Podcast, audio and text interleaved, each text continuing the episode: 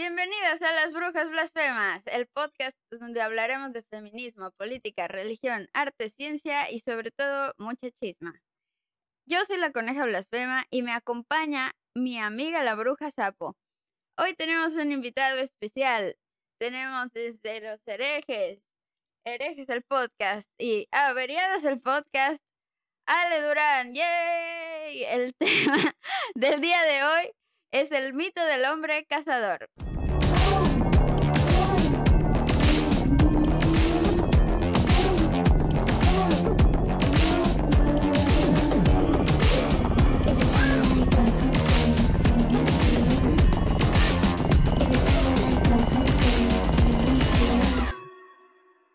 Bienvenidos amigas, amigos, ¿cómo están? ¿Cómo estás, Ale? Bienvenido ahora sí al podcast, verdaderamente.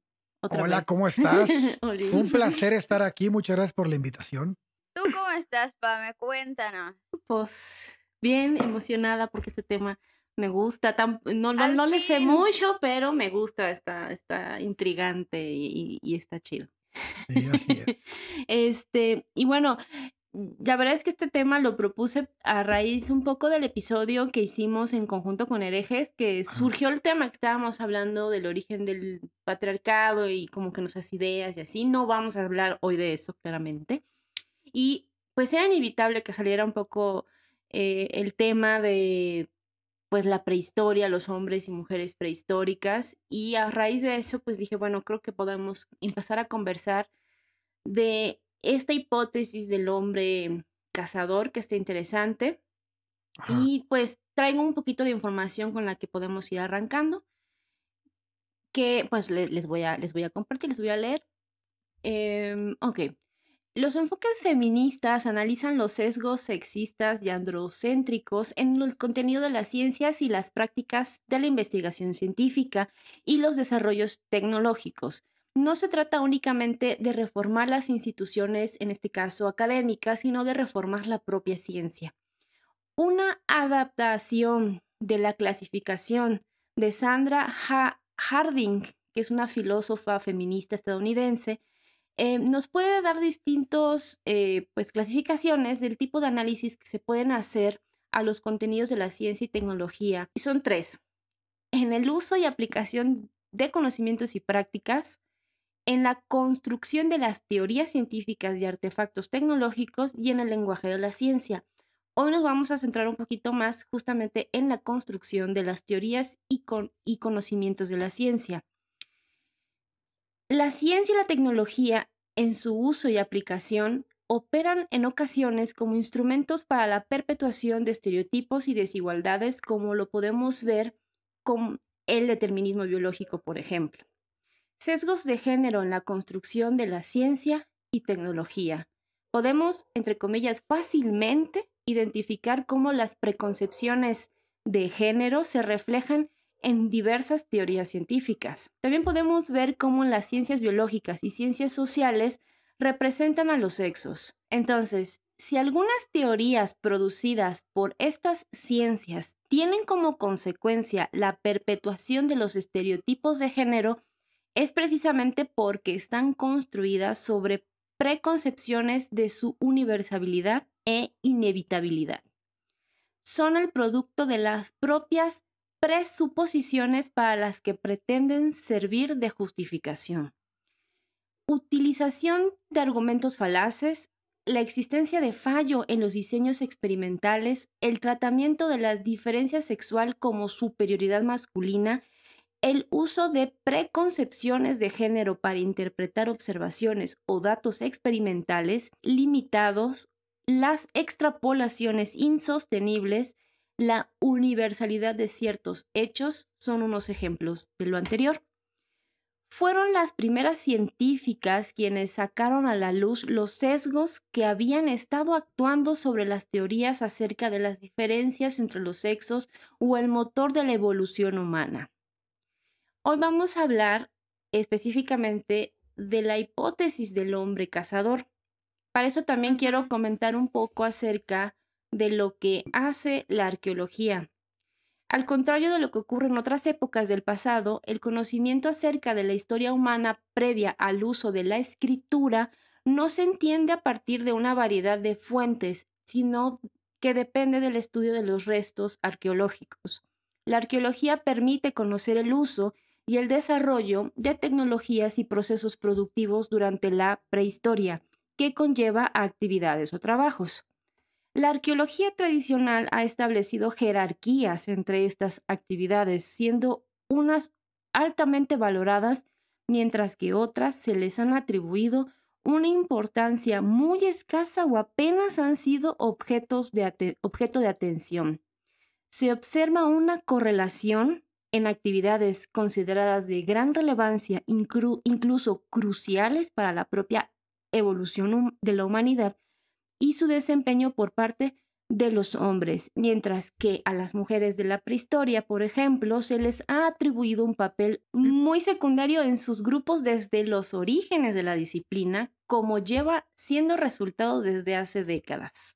Hay muchas cosas que no sabemos sobre las relaciones humanas en la prehistoria, como lo es la existencia de relaciones desiguales de poder entre hombres y mujeres, no obstante, a pesar de que la mayoría de los casos la arqueología prehistórica no posee evidencias, por ejemplo, de si un determinado trabajo fue especialmente realizado por un sexo u otro, la atribución de actividades productivas a mujeres y hombres tiene una larga tradición.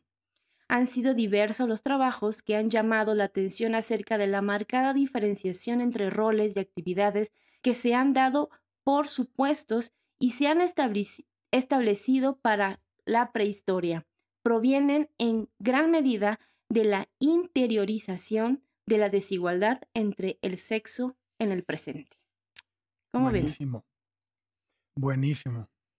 Este, este es un texto que saqué de un trabajo que voy a dejar en las fuentes sobre trabajo roles de géneros durante la prehistoria, eh, que básicamente está muy, muy, muy bueno y que habla de cómo la, arqueología nos, nos, arroja cierta evidencia, como que pues sí, en algún momento fuimos cazadores o recolectores, pero automáticamente le asigna eh, pues estos trabajos a hombres o a mujeres. Así es.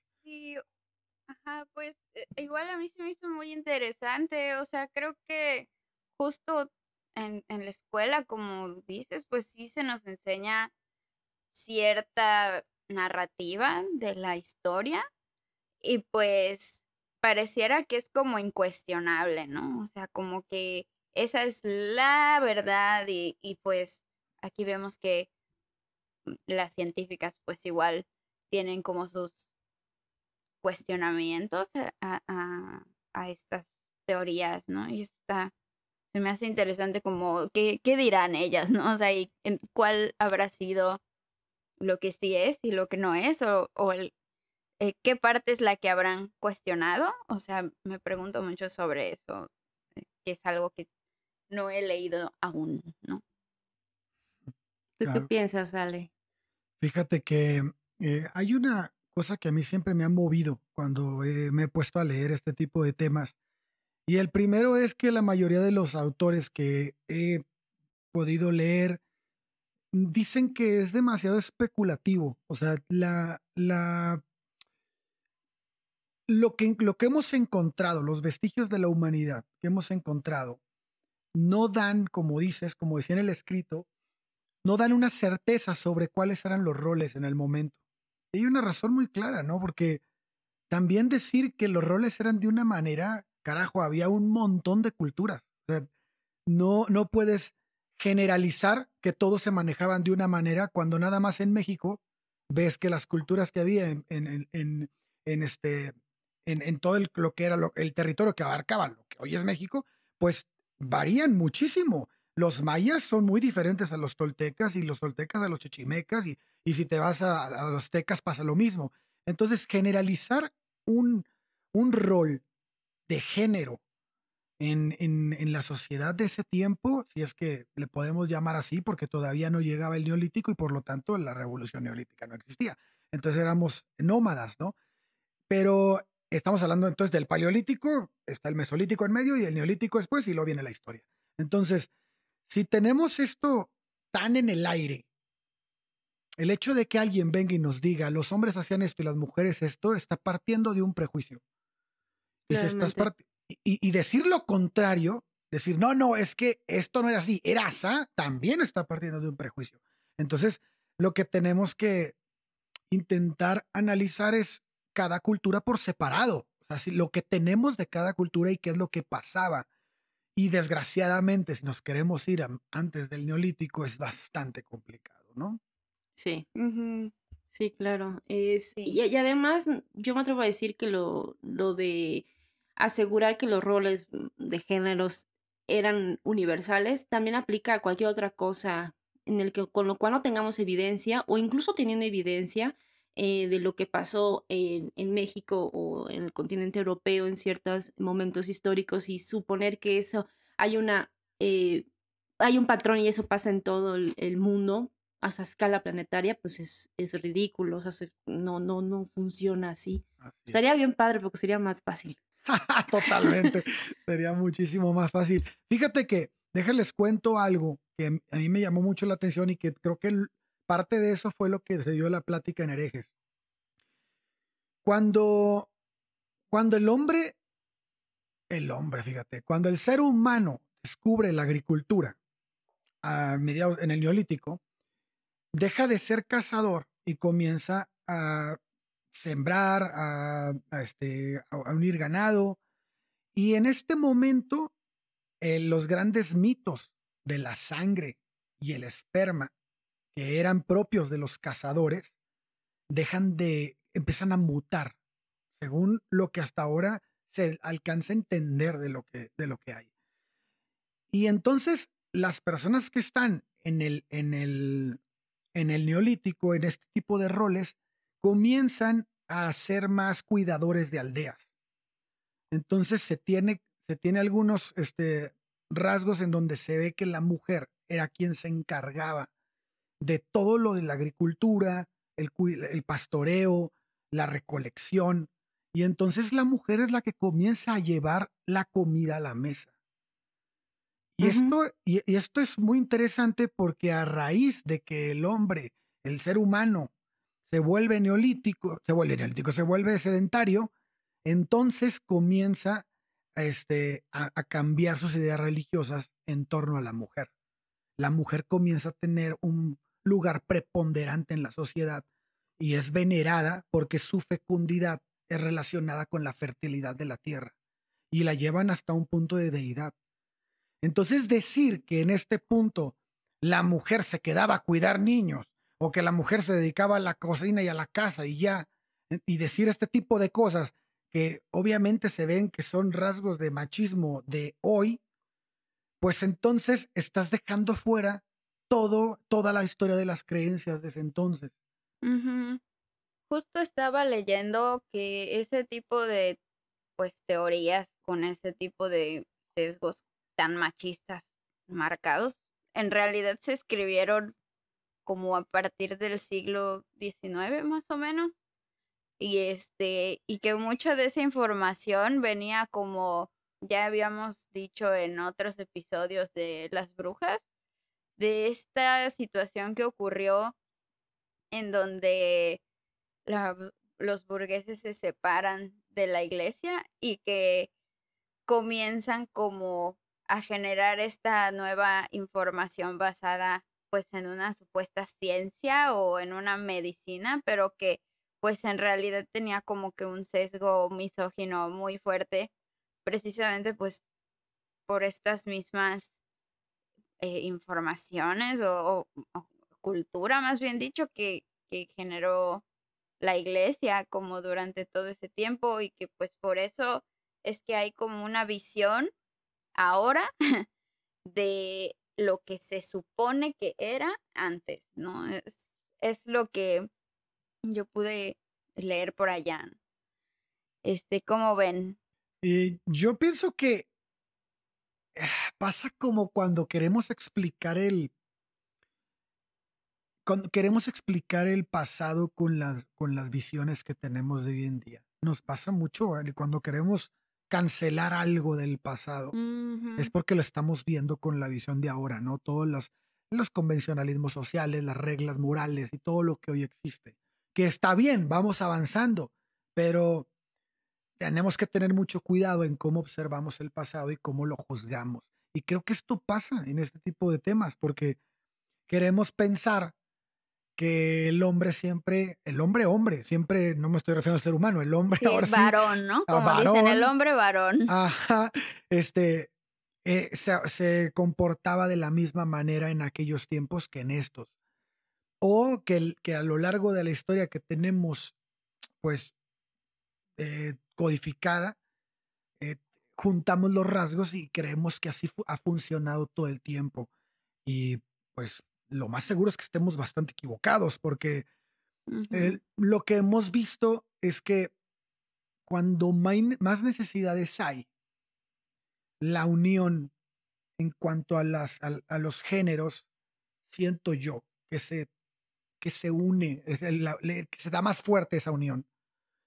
¿Por qué? Porque esta, esta, esta fuerza que ha tomado el hombre frente a la mujer deviene de una facultad que nosotros mismos nos hemos otorgado. Entonces, entonces es el, es el, ese privilegio, ese lugar de yo mando todo esto, yo soy el que trae el dinero y, y yo digo cómo son las cosas. Este tipo de cosas lo hemos construido nosotros y probablemente no siempre estuvo construido. Sí. sí, Y, cuan- y, cuando más se necesita, mira, yo lo veo en mi casa. Yo no puedo solo. Entonces, tenemos que unirnos y hacer las cosas juntos. Yo pienso que esta, es, es- es- esta forma de interactuar en sociedad, en familia, en, en núcleo, se, se pudo haber dado en cualquier parte de la historia. ¿Por qué no pudo haber pasado en el Paleolítico o en el Neolítico cuando más se necesitaba estar al pendiente de una comunidad pequeña? Sí, Claro. Sí, sí, sí. Y también hay como rasgos, o sea, bueno, no rasgos, más bien hay eh, pues evidencias de cómo pues hay otras culturas distintas a, la nuestra, eh, en donde pues no hay una familia nuclear de, integrada de hombre, mujer, hijos, ¿no? O sea, creo que un poco trayendo lo que hemos estado platicando de la construcción de la familia hegemónica que vivimos ahora pues también hablábamos justo de eso, ¿no? De que en otras comunidades, pues, se conformaban de diferentes maneras, tanto la monogamia, o sea, que no se daba del mismo modo. Y pues, por ejemplo, de lo que mencionabas igual hace ratito, este, pues sí, ¿no? O sea, hay, hay un punto, según lo que estuve igual leyendo de ese mismo libro, de que se menciona que pues las mujeres comenzaron a tener como un valor de intercambio e incluso se, se dice, es que realmente será que las mujeres estuvieron de acuerdo en tener ese valor de cambio, porque pues como decíamos en el episodio de los herejes, ¿no? De que pues por su o nuestra capacidad de dar hijos, pues es que tenemos este valor, ¿no? Pero ¿será que ese valor nos lo otorgamos a nosotras o será que fueron los hombres, como dices que, ok, sí entiendo como esta parte de atribuirse cierto, cierta jerarquía de poder, pero ¿será que incluso esta otra parte del valor se lo habrán atribuido los mismos hombres varones a las mujeres o será que las mujeres, eh, pues por la cultura, es que tuvieron como ese valor, ¿no? O sea, como que empieza estas, pues, eh, escritoras a cuestionarse esas cosas que pues por el sesgo, como dices, de un machismo más presente, pues obviamos, ¿no? O sea, que llegamos a obviar de que es obvio que, que si ahorita vivimos así, que las mujeres son menos que los hombres y son inferiores y ya tenemos toda esta ciencia que nos lo asegura, pues entonces, si tenemos esta ciencia que lo asegura ahora, pues seguro que así era antes también, ¿no? O sea, como que hay, hay este sesgo, como dices, de como lo que pasa con la cancelación, de que ahorita lo pensamos y lo vemos con cierta perspectiva, pero que tal vez cuando nos trasladáramos a otra época de, de la historia, pues seguramente habrían muchas cosas ocurriendo que, que pues no se documentaron bien, ¿no? Porque pues también quiénes eran las personas que hicieron estas investigaciones, ¿no? O sea, quiénes escribieron pues estas historias o estas narrativas y qué decidieron omitir o que simplemente no pudieron ver por sus propios sesgos, ¿no? O que interpretaron por sus prejuicios, claro, totalmente. Pues mira, se, va, se van a reír Bobby y, y, Vasco de mí porque siempre cito al mismo güey, pero a mí me gusta mucho, a mí me gusta mucho leer a Mircea Eliade en ese, en ese tipo de temas. Y en, una, en uno de sus libros, él menciona que es la, en la parte 1 de Historia de las Creencias y, Ideas Religiosas, él menciona que, ahorita justo de lo que estás hablando, que el hombre comenzó, el, el hombre, él lo maneja como ser humano. O sea, más que estamos hablando de los 60s y 70 Sí, claro. Él maneja que el ser humano eh, comienza a relacionar o sea, no dice quién, si, hombre, si un hombre o una mujer, no importa el tema ahí. Nada más es, llegan a, a, ellos van caminando en el monte y de repente se encuentran cereales y empiezan a darse cuenta que son comestibles. Empiezan a encontrarse árboles con frutas, empiezan a encontrarse ciertas cosas que ellos no sembraron. Entonces, se dan cuenta que la tierra puede darte todos estos frutos sin ser tocada. Y al no ser tocada, ellos relacionan esto con la virginidad. Mm. Porque ellos luego empiezan a arar la tierra, sembrar, y relacionan el arado con el acto sexual, en donde, en donde los utensilios para arar es el pene y la mm. tierra es la mujer. Entonces, si tú trabajas la tierra, generas vida si tú tienes relaciones sexuales con una mujer, si tienen relaciones sexuales los dos, pues generan vida. Lo más probable es que puedan generar vida. Entonces, no siempre, pero bueno, puede darse. entonces, entonces, esta relación la, empiezan a, a entender de una manera religiosa. Es por eso que después, en los mitos que ya religiosos, la virginidad de la mujer es algo tan valioso, porque lo que en realidad era interpretado en tiempos antiguos era la que, que, la hacían como una deidad porque era la única que se parecía a la madre tierra. E, ellos después descubrieron, por ejemplo, el hierro meteórico y, y, y sabían que podían sacar hierro de, de, toda de la tierra. Y entonces con eso los herreros fabricaban espadas.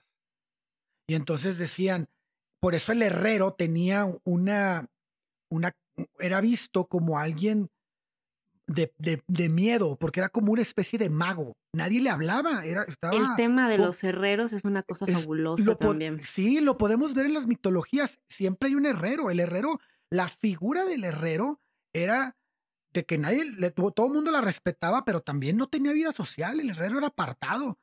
¿Por qué? Porque terminaba el trabajo de la madre tierra. Ellos oh, pensaban que si dejaban el hierro enterrado, algún día iban a salir espadas del piso. Oh, wow, qué bonito.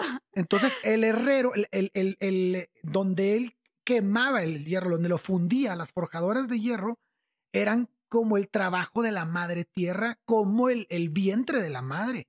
Mm. Y esta relación, después la deformaron las religiones hasta el punto de la virginidad y de que esto tuviera cierto valor para los hombres. O sea, y, y, es ahí donde todo se empieza a deformar. Pero la idea en un principio no estaba tan jalada de los pelos porque estas personas no tenían nada más, o sea, no tenían ni, libros, ni tenían de dónde sacar información y era mera observación. Y lo que ellos observaban es que ella da vida y ella da vida. Entonces tienen una relación. La tierra y la mujer tienen una relación. Entonces por eso vemos en, el neolítico a la mujer con, con, un carácter tan importante, tan fuerte, todo, la mayoría de las esculturas de ese tiempo son Venus, son mujeres. O sea, era muy importante la figura de la mujer que yo no entiendo en qué momento se deforma y la empiezan a degradar. Pues de eso que estabas platicando, en realidad igual encontré como, bueno, ya ves que es como que se construye como la religión a partir de esta creencia del arar la tierra y de cómo se compara pues como la tierra por la fecundidad con las mujeres. Y hay una fracción de este libro que les platicaba que dice, eh, está hablando como de que el esperma no es suficiente en sí mismo, entonces necesita encontrar una materia preexistente a la que le da vida, ¿no? Este dice, esta idea la retomarían los padres de la Iglesia Occidental. La encontramos en el siglo IV en la correspondencia de Jerónimo de Estridón, o sea, San Jerónimo, y dice, así la tierra, es decir, la matriz de la mujer, acoge a la raza humana y alimenta lo que es suyo después de haberlo recibido y mientras alimenta este cuerpo y mientras le da un cuerpo lo diferencia en distintos miembros. Y en otra carta dice, el Padre Todopoderoso toma la tierra como mujer, virtiendo en ella su lluvia fecundante para que en su seno pueda madurar una nueva cosecha. Pero pues se me hace muy interesante cómo aquí ya se empieza a deformar poco esa narrativa que pues tenía todo el sentido, ¿no? De esta situación de la fecundidad con la tierra, como incluso también aquí en, eh, en tierras prehispánicas también hubo como esa identificación de la tierra como lo fecundo, pero la diferencia aquí es que ya se empieza a, a, comparar de que la tierra es la mujer y Dios es el hombre. O sea, aquí es en donde ya le llaman la lluvia divina de Dios que cae a la mujer y, o sea, y entonces ya empieza ahí a ver como un, mm, aquí esto ya me está sonando a jerarquía, ¿no? Así como que aquí ya esto ya no te está diciendo Dios lluvia, le llovió a la diosa tierra también, ¿no? O sea, no, ya la tierra es no, eso es lo terrenal, no lo divino que es Dios, ¿no? O sea, se me hace muy interesante como esta pequeña diferencia, ¿no? Ya empieza a sonar ese rezar a la Virgen para que la Virgen interceda con Dios por ti. no manches. Pero este, eso que dices es bien interesante. Me acordé de un mito bien loco que leí, que era de una diosa o una semidiosa que se llamaba Nahuelele, una cosa es Nahuelele, Nahuelele, Nahuelele creo. Pero el chiste es que esta mujer muere de una manera muy trágica. No me acuerdo si es asesinada o si, o si muere. Muere de una manera muy trágica. El chiste es que su cuerpo, después ya de descomponerse en la tierra, empieza a dar tubérculos.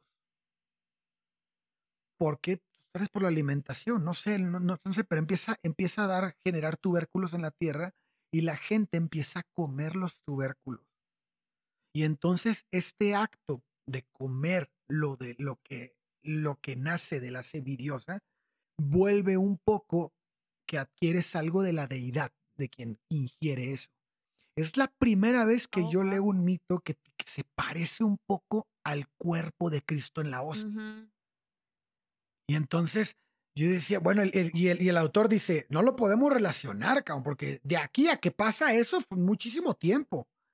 Pero de que ya existían ciertos rituales que se asemejaban, donde la mujer tenía un papel preponderante porque era una semidiosa, o sea, todos querían comer de ahí. Sí, querían ser un poco esa diosa, supongo, ¿no? O sea, querían un poco de esa diosa, tal vez, sí, claro. Lo mismo que hace el católico cada que va a la, iglesia a tomarse una hostia. Quiere tener un poco de su deidad en su cuerpo. Esa es la razón, ¿no? Es el cuerpo de Cristo. Sí, claro, o sea, justo igual, por ejemplo, eh, complementando esa historia, cuando yo estuve estudiando igual historia allá en España y así, mencionaba a mi maestro que antes, en la época de, creo que previa al franquismo, o no me acuerdo exactamente la época, pero no se comían papas porque las papas las consideraban provenientes de la tierra y entonces al ser provenientes de la tierra, esos alimentos ya no eran sagrados. O sea, esos alimentos por provenir directamente de la tierra, solo se le podían dar a este al ganado, ¿no? O sea, como que había como esa costumbre por la religión católica tan arraigada que hay en España. Pero era porque, pero era porque crecían al ras de la tierra o cualquier cosa que creciera de la tierra. Cosa que creciera directamente de la tierra. Lo que comían sería lo de los árboles o animales o Ah, otra eso- cosa que no viniera directamente de la tierra, porque si venía de la tierra tenía una eh, simbología de venir del infierno. ¡Ah, cabrón! O sea, no sé exactamente qué, qué específica temporada fue en donde tenían como esa creencia, pero pues se me hizo muy interesante porque pues a partir de ciertos este eventos económicos complicados, pues tuvieron que mandar eso al demonio y pues decir de que ni modo, tenemos que empezar a comer papas y como de ahí nació en España se coma tantas papas porque pues empezaron como a, a descubrir que en realidad las papas pues era un alimento muy bueno para pues esa situación económica porque era muy barato, era muy fácil que se diera y pues ajá, tuvieron que como que decir, bueno, pues si nos vamos a ir un poco al infierno, pues ya ni modo, pero al menos estamos aquí vivos, ¿no? O algo así, ¿no? Pero tuvieron que, ahora sí que brincarse sus propias creencias, pues para sobrevivir, ¿no? O sea, y justo sí. pues ahí te das cuenta cómo de una creencia a otra pueden considerar la tierra como pues esto inferior, esto infernal, esto ya hacia como lo que está mal, por decir así, como este lado de este binarismo negativo contra lo divino, ¿no? Porque pues incluso creo que en un episodio de los herejes comentan, creo que en el de los exorcismos, de que como que no tendría tanto sentido Dios si no existiera como el diablo, ¿no? Como que si no existiera Ah, como sí. esta otra parte. Entonces, pues como que sí se me hace un poco que va hacia ese, hacia ese lado, ese tipo de creencias en específico, ¿no? En cambio, como en estas otras que platicábamos, pues prehispánicas o incluso pues antes de, de la historia, como decíamos, en épocas del paleolítico, pues no tendrían por qué ser así, ¿no? No tendría por qué haber una dualidad en primer lugar, ni siquiera, tal vez era pues como más centrada en, en la fecundidad de las mujeres y en realidad no importaba eso para una jerarquía de poder o algo así tampoco, ¿no? O sea, son cosas que, que pueden hacernos notar que no tiene por qué haber como una hegemonía en sí de, de las creencias ni religiosas ni como científicas de, de esa como jerarquía, ¿no? O sea, de que no puede, pueden ser refutadas, pues, o sea, pueden ser cuestionadas. ¿Tú qué opinas, Pame? Ya me perdí un poquito, pero voy a este, retomar un poco basándome en lo que comenta Alejandro de que en algún momento eh, las mujeres eran vistas hasta, hasta como una divinidad.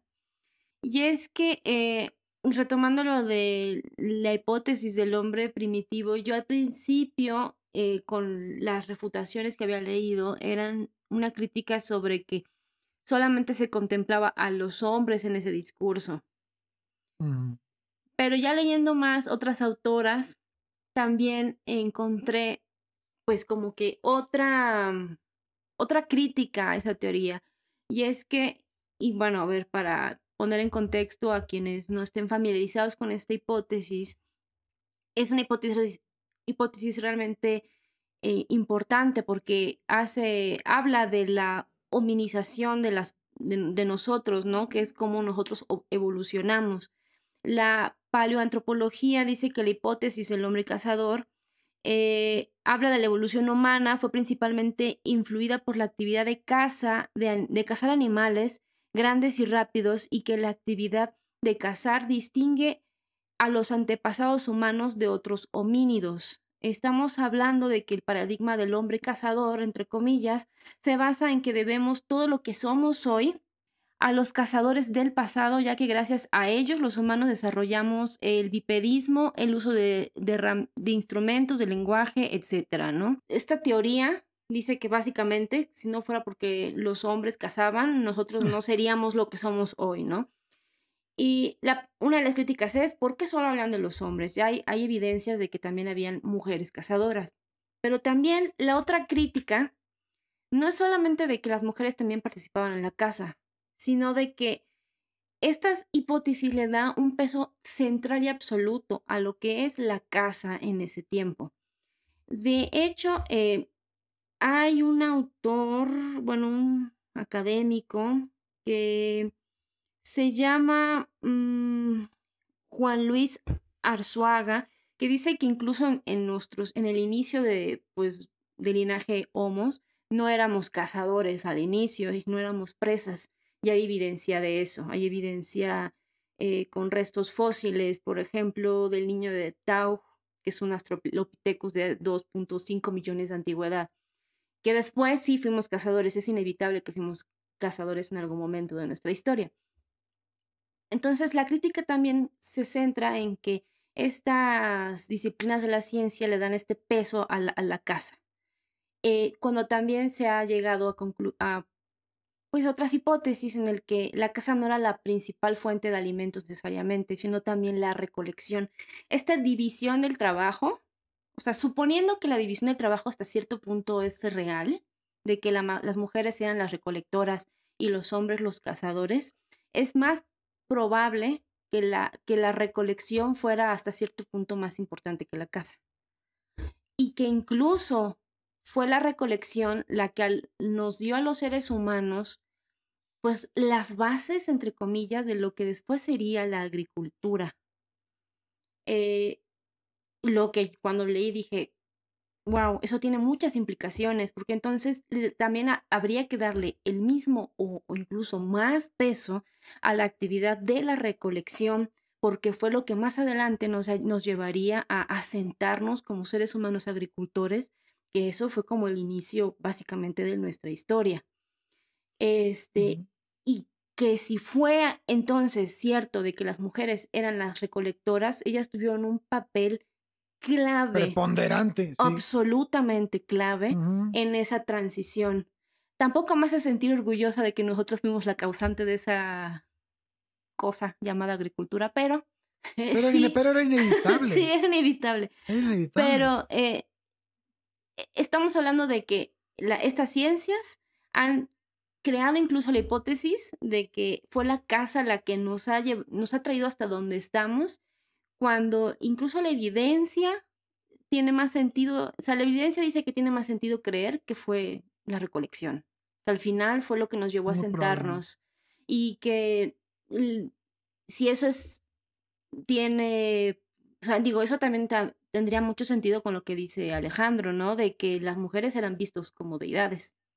Más allá, además, o sea, se me ocurre, ¿no? ahorita lo estoy como que hilando más allá de que sean solamente por su fecundidad, sino por el papel que probablemente, según algunos autores, tuvieron a la hora de asentarnos y empezar a cultivar la tierra.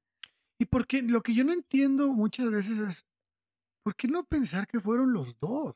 También. es, tan sencillo. A ver, yo, yo, yo, me imagino con un pinche palo ahí en el monte, con tigres y leones y todos los animales que pueda haber, pues nosotros podíamos dar el lujo de, tú no peleas, no, no, no podemos darnos ese lujo, ¿no?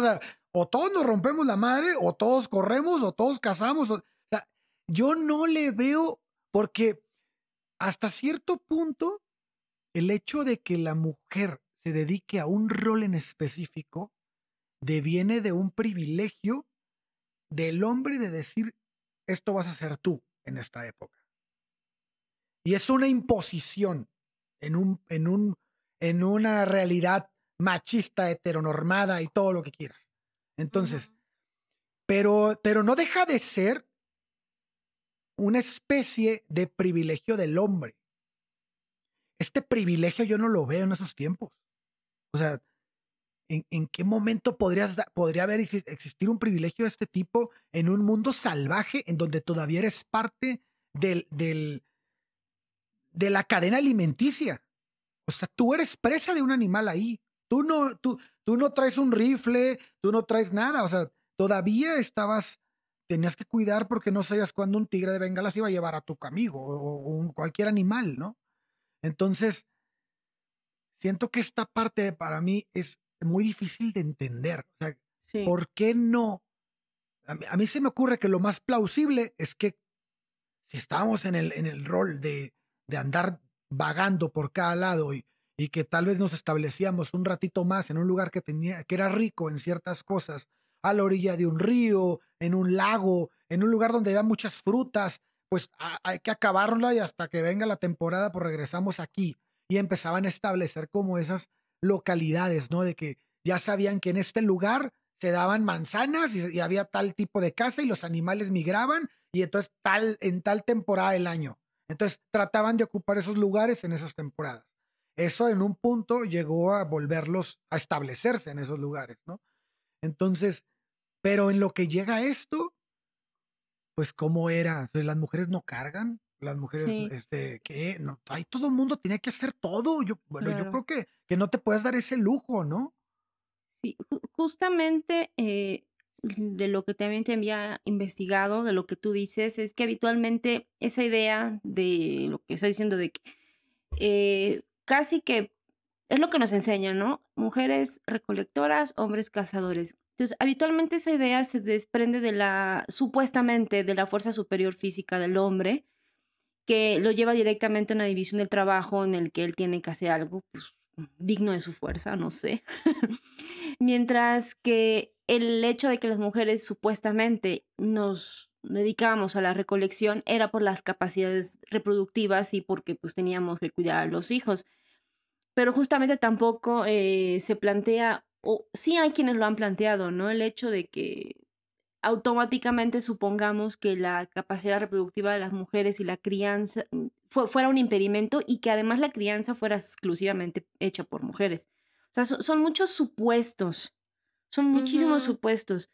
Y lamentablemente el apoyo de estas hipótesis de que, por ejemplo, los hombres eran cazadores porque son más fuertes y las mujeres no les quedaba de otra que ser recolectoras, tanto porque son más débiles como porque pues tienen que parir, o sea, inevitablemente en algún momento, pues eh, apoya, el apoyo de esas hipótesis han validado todos los, hasta cierto punto, los estereotipos de género que tenemos hasta la fecha, los han, les han dado una base científica, eh, les han dado una, una base biológica. Yo por eso al principio les leí como esa introducción en donde em, si estas teorías científicas promueven esos estereotipos de género, muy probablemente es porque sea, estén sesgadas. Desde, desde el inicio, desde el momento de, de, plantearlas en un origen, ¿no? Como suponer que no había otra opción de que los hombres fueran o cazadores y que las mujeres fueran simple y sencillamente recolectoras. Eh, de hecho, lo que les comentaba de que la evidencia muestra de que en, en, algún momento también las mujeres casaban junto con los hombres, o sea, hay evidencia que, que, señala eso, y no son cosas como aisladas de que, ah, se encontró un, un fémur de una mujer ahí, no, no, estamos hablando de una proporción entre 40 y 60, pero en, la evidencia reciente, que tampoco, mm, tampoco le decía eso a Rosabra, me parece, o no, soy, no sé qué tanta sea como para decir que esto es así, pero también hay evidencia que señala que puede haber sido equitativo la, repartición de tareas, al menos en la casa, ¿no? Que haya tal vez más hombres, pero estamos hablando de 40, 60. O sea, habían bastante mujeres. Entonces, hay mm, el hecho de que ni siquiera nos planteemos esta posibilidad nos habla de que tenemos muchos sesgos, pero también el hecho de que ok, el hombre es el cazador y la mujer es la recolectora. Eso quiere decir entonces de alguna manera que la casa fue lo que, lo que nos llevó a ser hoy lo que somos. También eh, eh, eh, eso es, es como, ¿por qué? Si también la evidencia mm, señala cosas que no tienen que ser precisamente así, y si la recolección la hiciera, se hizo también por hombres, Eh, yo creo que es absolutamente posible, o sea, ¿por qué no? También otra cosa, y le comentaba a Rosaura, y escuchando a este autor, que me olvidó cómo se, se llama, pero eh, tiene unas conferencias muy buenas en el YouTube, eh, Juan Luis Arzuaga, entre toda su conferencia debrayándose también el hombre, comenta de que eh, el hombre cazador, el, eso que estamos pensando del hombre cazador, también estamos hablando de un hombre de cierta edad. Mm. y, no estamos, ajá, no estamos contemplando a otros grupos de edades más que hombres adultos. Eh, entonces, eso también te deja espacio para reflexionar qué pasaba con los ancianos. O sea, llegaba un momento en que ya no podían, que se morían, ¿no? A la chingada. Pero antes de, o sea, no, no, no. Pues sí, no había una esperanza de vida tan, tan fuerte como la que hay ahora, ¿no? Como la que... Fíjate, fíjate que Ajá, es que sí había... eso sí había. Lo que pasa es que se moría mucho niño porque se morían de recién nacidos o, o, así, o muy corta edad, pero los que pasaban eso y lograban llegar a la adultez eran gente con muchísimas, este, muchísimas, ¿cómo se? Defensas en su cuerpo. O sea, alguien que sobrevivía hasta los 15 años, 20 años, quería decir que su cuerpo era, era capaz de soportar tanto, tantas enfermedades como las que había en el momento. Entonces llegaban a edades muy adultas y, los ancianos eran personas que las, que las tribus del momento veneraban por la sabiduría que tenían, porque ellos les podían decir, no, pues hace 30, 40 años nosotros íbamos a comer a ese lugar, así que vamos, caminemos para allá. Entonces ellos, ellos eran súper importantes, por eso el anciano era venerado y lo vemos hasta culturas ya como Grecia y eh, todas unas más próximas, ¿no? En donde vemos el lugar que le daban al anciano. Pero sí, lo que estás diciendo es bien interesante. El, el, punto este de, de, la, de la mujer recolectora y de que pudieron haber sido ambos sexos, ambos géneros, este, está, muy, muy interesante. Y, y, este, y algo te iba a decir de ahí, y ahorita lo traía en la cabeza y dije, ahorita se lo voy a decir, y, y ya se me olvidó, a ver si ahorita me acuerdo. Pues justo igual, o sea, de esto que estaban platicando, pues es que es lo como que regresamos a, lo que les estaba diciendo, ¿no? Es que quién lo escribió y cuándo lo escribió, ¿no? De que, pues obviamente se cuenta la historia del hombre, como si fuera el hombre. a quien le permitían escribir, ¿no? Ajá. A quien le permitían escribir, a quien este se le permitía acceder al conocimiento también, pues en esa época en la que se escribieron la este pues la literatura o las documentaciones sobre la prehistoria, ¿no? Como dirían.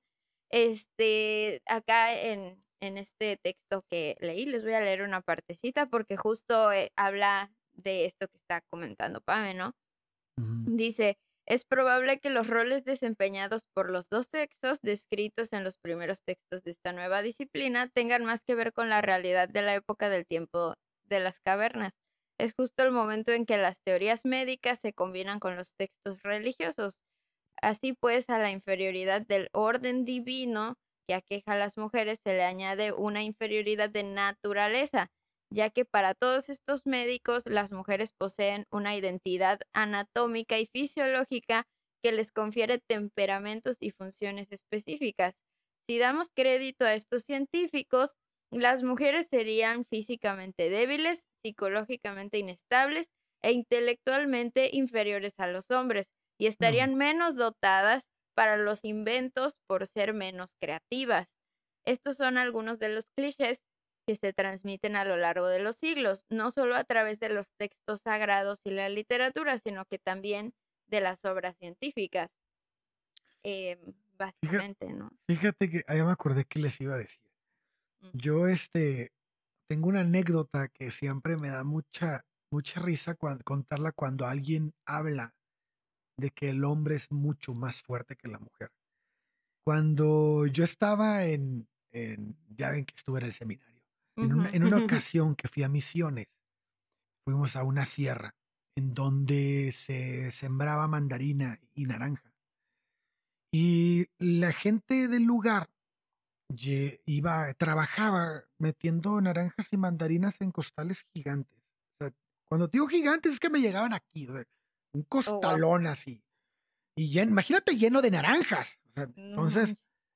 salía un mecatillo que se ponían en la frente y subían la sierra, porque se siembra en los acantilados, con la madre esa en la espalda. Entonces yo me acuerdo que yo iba ahí, pues no me acuerdo quién acompañé, a alguien de ahí del pueblo. Y este, y yo me encontré en la brecha de, en el sendero a una señora de unos, yo creo que unos cincuenta y tantos años. O sea, no era una persona tan joven, pero tampoco era una persona ya, ya, de, ya de avanzada. Pero era una persona ya grande. Entonces, venía cargando el costal. Y yo, dentro de mi heteronormatividad y toda mi pinche educación, le dije, señora, ¿cómo cree? Yo le ayudo, ¿no? ¿Tú crees que pude mover un centímetro ese costal? Claramente no. Casi me trueno el cuello. O sea, en cuanto le hice, se me fue el cuello para atrás y se volteé, me volteé a verle y le dije, y estaba atacada de la risa. Ay, qué bonito. Y me, y me dice, no vas a poder, mijo. Y yo, ¿cómo chingados no? y Ay, lo, lo no. intenté como tres veces. No pude ni siquiera moverlo. Y la señora se rió, se puso el macate y vámonos para arriba. Yo que Ni siquiera este cargo, mijo. Quedé. impresionante. o sea, y dije, a ver, ella tiene, tenía el, más del doble de mi edad en ese entonces.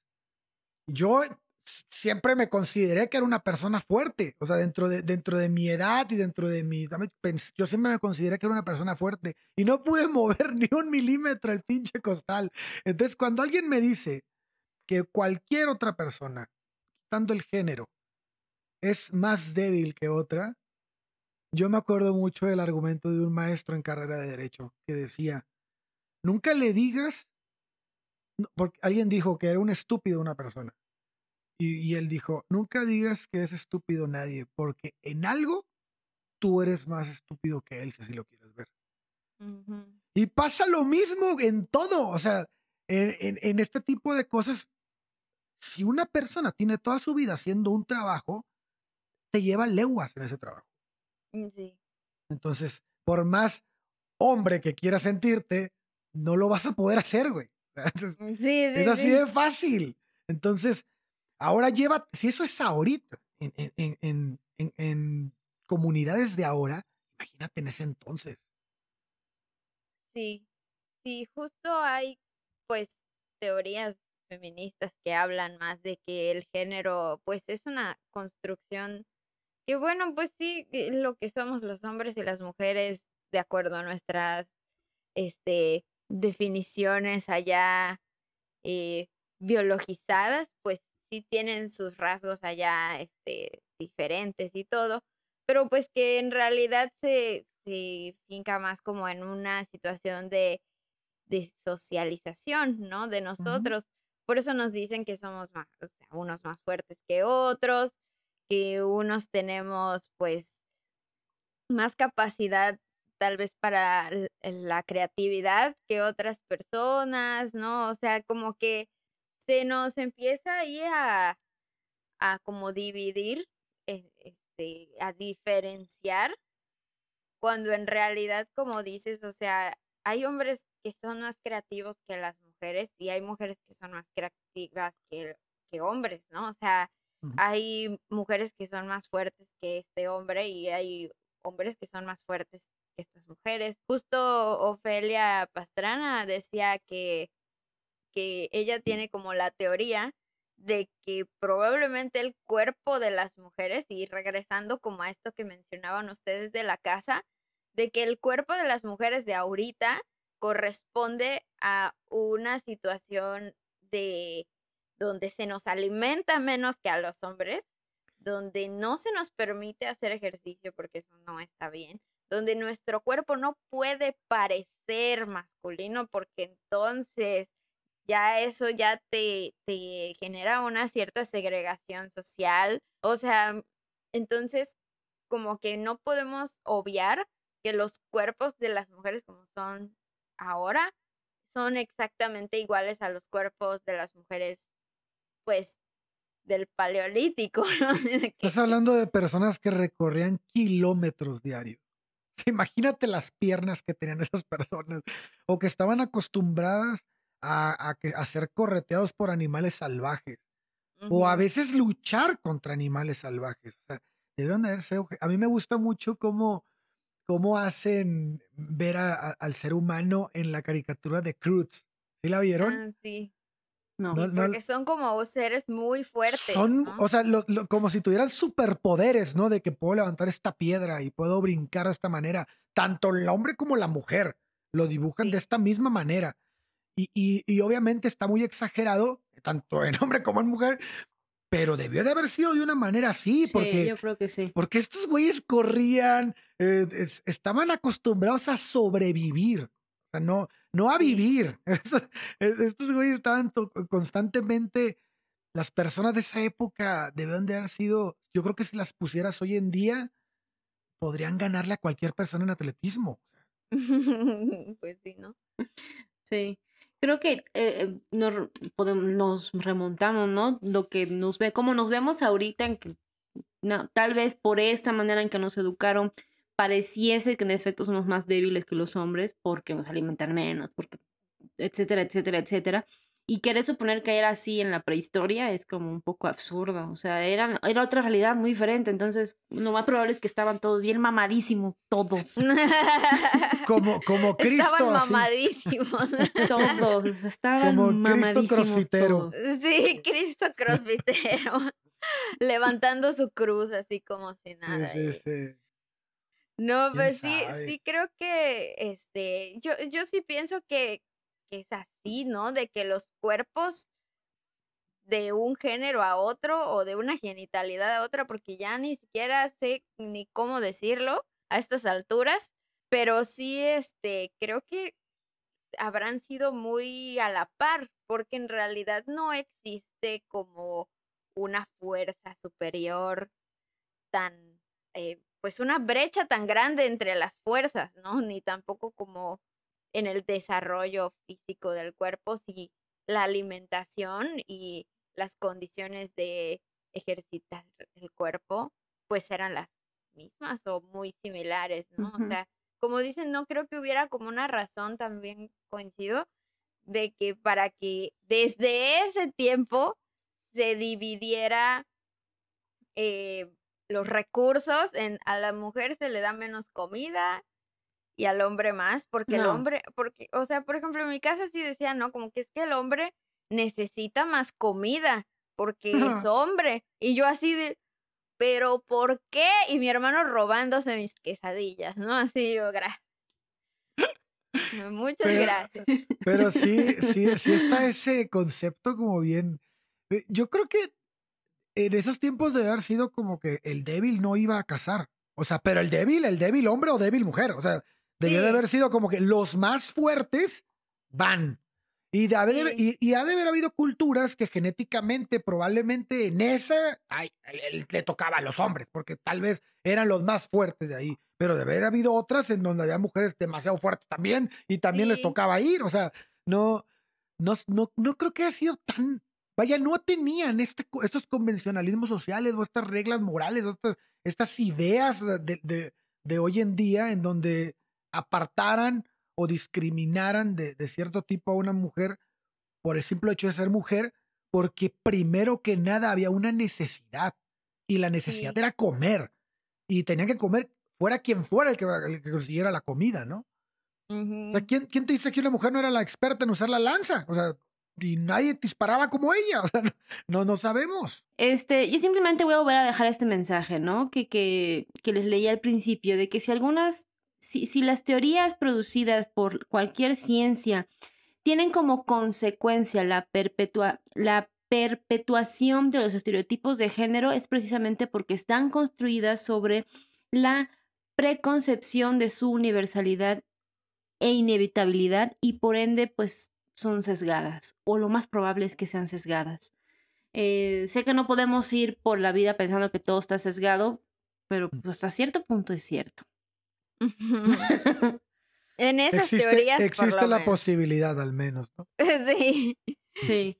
O sea, no, no está mal de pronto detenernos y pensar así como que de ¿qué habrá estado pensando la persona que hizo esta hipótesis, por ejemplo? Sobre todo, e, esto no, no lo podemos aplicar de pronto a teorías o, no sé, modelos matemáticos, porque pues, son matemáticas, pero si estamos hablando de cuestiones de antropología o sociología, pues eh, son muy susceptibles al sesgo. Es que incluso la misma biología a veces es susceptible al sesgo a la hora de, hacer ciertas em, hipótesis, porque entonces por, por, alguna razón hay tantas personas aferradas a teorías biológicas para mm. justificar sus... Eh, sus, prejuicios. Sus prejuicios.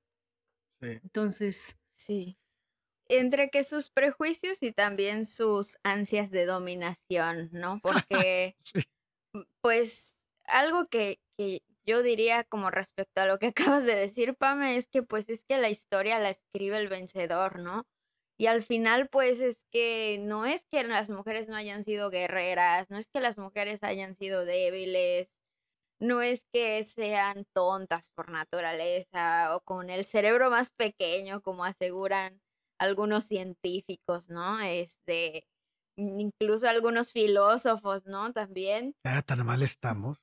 de verdad, es real así, no sé en cuántas cosas yo he escuchado en mi vida para justificar así violencias. Eh, hacia mi persona, ¿no? Así como de que por el puro ser mujer. No hay ningún filósofo clásico que yo haya leído que en algún momento no, dijera algo así. Así como que las mujeres están pendejas, casi. Así de que, ah, pues sí, miren esto y esto y esto, pero las mujeres no, no, no. así como una mini, mini anécdota así que le estaba diciendo a Pame, que no sabía si no correspondía a este episodio o sí, pero le decía que en alguna ocasión a un compa le tocó tatuar a un, a un vato que le llevó un libro entero, creo que la crítica de la razón, ¿cómo se llama este, este libro? Creo que sí es la crítica de la razón. Este, pues para que le tatuara un simbolito que traía el libro, ¿no? Pero pues el chiste era como traer todo el libro para que así vea que es el lector de filosofía, ¿no? Y pues a mí siempre me ha interesado la filosofía, pero pues nunca tomé materias, eh, me las brinqué sin querer por los cambios de escuela, ¿no? El punto es que nunca tomé filosofía. Y siempre me interesó, o sea, como que me acerco a las personas que pues saben de filosofía para que me expliquen y yo me acerqué con él para preguntarle. Y me dijo, pues es que la filosofía no es para las mujeres. Y yo ah, así cabrón. así de que, ¿cómo? Y me ofendí, obviamente, así en ese momento, como en plan de, o sea, ¿cómo? Y yo de, pero no te sientas muy mal. De entrada, la filosofía de Kant no es para las personas. oh, wow. oh, wow. No, pues yo, o sea, en ese momento, pues por mi desconocimiento, simplemente me ofendí. Fue como de que, pues, ¿por qué no? O sea, si en las universidades, en, en las eh, preparatorias, eh, lo enseñan ambos géneros, ¿por qué me está diciendo esta persona que no es para las mujeres, ¿no? Y tengo otro amigo que también me dijo lo mismo, como que no, pero es que la filosofía tú no lo vas a entender porque eres mujer y no sé qué. Y yo así como de que, ¿por qué? Y ya ahorita que he estado leyendo este, sobre este tema, pues me doy cuenta cómo, pues sí, de cierto modo parece que la filosofía no es para las mujeres, o sea, no fue escrita pensando que era para nosotras. O sea, en eso tienen razón. La hicieron pensando que otros hombres la iban a leer. Por eso son filósofos griegos. Sí, o sea, y realmente por eso siento que también existe esta palabra de el hombre para describir a toda la humanidad, o sea, o a ambos géneros, o por eso molesta de pronto también nos ha molestado tanto el intento de no binarismo de, del lenguaje, ¿no? Como del lenguaje llamado inclusivo, que pues yo le diría no binario, más bien dicho. Y este, porque como que no queremos soltar nuestra idea hegemónica de que nuestra preponderancia. Sí, ¿no? De que la O tiene que ser la universal, porque el hombre tiene que ser universal, porque ese es, como el modelo. ese es el modelo, eso es lo que sabemos. y pues a los humanos no nos gusta salirnos de nuestro molde, ¿no? Entonces también, de cierto modo, creo que sí puede ser un poco como eso lo que les decía, como la ansia de dominación por un lado, el no querernos salir del molde que ya conocemos, o sea, creo que pueden ser una diversidad de, de causas, pero pues mi conclusión es que hay que mantener la mente abierta y pues seguir cuestionando eh, pues todo lo que nos parezca sospechoso. Claro, fíjate que ahorita que dijiste eso me acordé de Shrek. Cuando Ay, a qué mal. cuando, Referencias de Amo esa Shrek, referencia. ¡eh! O sea, Bueno. vamos de Immanuel. Kant a Shrek. Sí, O sea, yo así Ay, ando por todos ¿qué? lados. Shrek. Cuando llega, cuando llega a Duloc en la 1 y dice, y este, mira qué complejo tan grande, y le dice, ¿y no será para justificar algún otro complejo? O sea, es eso, ¿no? Si- si qui- quieres, Sí. quieres que te, quieres que te, que la historia se mencione al hombre como si fuera el, el, el modelo de la humanidad, pues estás queriendo justificar un complejo. Es, es, es eso. Aquí necesitas, dando una mosca por aquí no me deja en paz. Pero, este, pero pienso que tiene mucho que ver el, el, este, esta construcción que tenemos, porque no puedo, yo no me puedo declarar que estoy fuera de, o sea, eh, todo- estoy Sí, dentro, güey, es bien difícil salir y es bien difícil que te das cuenta, como hace rato que dije el hombre y quería decir el ser humano, o sea, él es, como hombre es difícil eh, encontrar eso, o sea, el- es, es una pelea constante de, de estarte, de estar destruyendo lo que, la forma, en la, el, el molde en el que te educaron y, y es, es muy difícil, pero no por eso te debes de dejar de luchar, ¿no? De, tienes que seguir buscando y encontrándote y, y viendo dónde la cagas, ca- porque la vas a cagar todos los días, es, es un hecho. Y, y- y, este, y yo me acuerdo que, por ejemplo, cuando, cuando llegaba yo a un, a un lugar en donde fuera a haber competencia intelectual, a mí siempre me daba más miedo que me tocara contra una mujer. Oh, wow. O sea, la discusión, la forma de, de construir argumentos, la forma de, de analizar la- lo leído, todo esto, para mí, en la, en la mayoría de los casos, la mujer me llevaba de calle. O sea, si había una chava ahí en la mesa que, que, la, que fuera leída y que, y, que, y que hubiera estudiado lo que yo había estudiado, me iba a poner un baile. Porque yo soy, para, personas, para empezar, soy un desordenado en mi cabeza. Tengo, tengo como que las ideas, pero todas revueltas. Y este concepto de orden no es que sea propio de la mujer, pero con mi construcción heteronormada pensaba que así era. Y entonces era Sí. así. Y entonces ahora me doy cuenta que esa construcción de ese molde en el que hay gente que es súper eh, ordenada en sus pensamientos y tiene y baja las ideas mucho más rápido, pues no depende del género. o sea, pero yo lo veía así. O sea, y entonces, si, si yo lo veía así, pues alguien más lo pudo haber visto así también en su vida.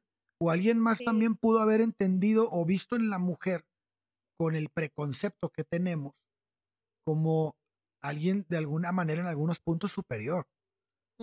Porque y mucha- también, ah, bueno, sí, No, perdón, no, dime, dime, dime. No, nomás decir como y también en esas personas queda el, y entonces yo qué soy si esta mujer fue más inteligente que yo. ¿Cómo me va a ganar una mujer? ¿no? No. Sí, O sea, porque en tu cabeza la mujer no te puede ganar. sí, sí, sí. Está cabrón. y, y eso es lo que tenemos que destruir. Eso es lo que nos cuesta mucho trabajo porque así nos educaron, porque es muy difícil. Otra vez la música. Es muy difícil, este. pues La mosca fantasma ya. volver. Es que ustedes no la ven, pero yo sí la veo. Es, es muy difícil llegar a, al, al punto en el que destruyas esa, esa forma de. Ya la de- vi. ¿Ya la viste? Esa Sí. forma de, de, este, de entender la- el mundo bajo una educación machista.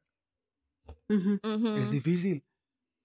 Y, pero se tiene que hacer. O sea, se tiene que, Sí. se- y se tenía que hacer ayer. carnal. O sea, este, Sí. e- es- esto así es. Ni modo. Y, y no creo que sea solo difícil para los hombres, sino incluso, eh, o sea, yo en mi papel de mujer que estudió ciencias, eh, si las, o sea, tenemos incluso desde la ciencia que cuestionar esto y a veces los académicos son muy aferrados y también tiene mucho que ver poner en un pedestal la ciencia y se nos olvida de que la ciencia la construimos nosotros y si nosotros estamos llenos de estos sesgos y estos prejuicios, claramente nos va a dar como resultado una ciencia eh, que pues sesgada, ¿no? Y tenemos que tener el valor, o sea, yo ya no estoy dentro de la academia, pero en algún momento estuve un poquito ahí, pero tenemos que tener el valor que incluso desde ese lugar, que además es muy privilegiado, atrevernos a cuestionar las cosas y decir, ¿sabes qué? No. O sea, han habido, no, han habido quienes lo han hecho, ¿no? Específicamente en el tema que hablamos hoy, pues fueron sobre todo mujeres eh, en la ciencia que empezaron a, a, cuestionarse no solo el por qué había menos mujeres en la ciencia, sino cómo Ah, después de que la ciencia haya sido construida en su mayoría, lógicamente, por hombres, pues estaban, se habían olvidado de las mujeres y habían pues hecho una casi básicamente la hicieron un desmadre, hicieron un relajo ahí. Ay, yo sabes que me quedé con unas ganas así cabroncísimas de todos estos psicólogos, este, esos psicoanalistas, este, sociólogos, así filósofos, todos de que neta sí, que vayan a terapia hoy en día para que nos digan qué, qué, qué pasó, qué pasó ahí, qué, qué tienes, por qué tanto odio, así de verdad, ¿no? O sea, ¿por qué ocupas tanto tiempo en este odio, ¿no? O sea, o, o como que también ir hacia allá y mirar desde esta mirada de, de la persona vencida, ¿qué estaba obteniendo esa persona por escribir esto que estaba escribiendo, ya sabes, o sea, como que me quedó mucho ese así de qué, qué estaría pasando realmente, ¿no? Claro. En ese tiempo. Bueno, entonces eh, creo que ya se nos acabó el tiempo y vamos pues ya a despedirnos. Yo le agradezco mucho a Ale pues que haya venido otra vez a chismear con nosotras, a debrayarnos juntos. Estuvo muy interesante. Ros, ¿quieres agregar algo más rápido? Pues también, gracias Ale por venir. Estuvo muy, muy chido que hayas venido y pues igual a la bruja sapo por proponer el tema porque pues estuvo bastante interesante y, pues me dejó con muchas dudas. No soy científica, pero me gustó. yo siempre me voy con más dudas que preguntas, pero digo que respuestas, pero creo que eso es bueno porque justamente eh, la ciencia se hace a través de hacer las preguntas correctas. Muy bien. Pues si quieres, Ale, antes de que te vayas, pues cuéntanos cómo, dónde te pueden encontrar. Igual si nos quieres platicar un poquito de tus dos podcasts para la bandita que, que no conoce o no sabe bien todavía y pues para que los puedas promover. Claro que sí, Ros, muchas gracias. Este, pues mira, primero que nada, muchas gracias por la invitación. Me la pasé muy bien, como siempre, a platicar con ustedes es un deleite. Eh, miren, yo estoy en Instagram como corsario.ereje eh, y, es la única red que utilizo. La verdad es que no, no, de repente manejo herejes el podcast en Twitter, pero casi no. Entonces, pues ahí en Instagram, que es donde casi siempre estoy. Y bueno, te estoy en el podcast de herejes y en el podcast de averiados. Herejes es un podcast eh, buscamos tocar distintos temas por medio del pensamiento crítico, eh, con la evidencia disponible y, bueno, tratando de llegar al punto medio, ¿no? Y, averiados, y con humor.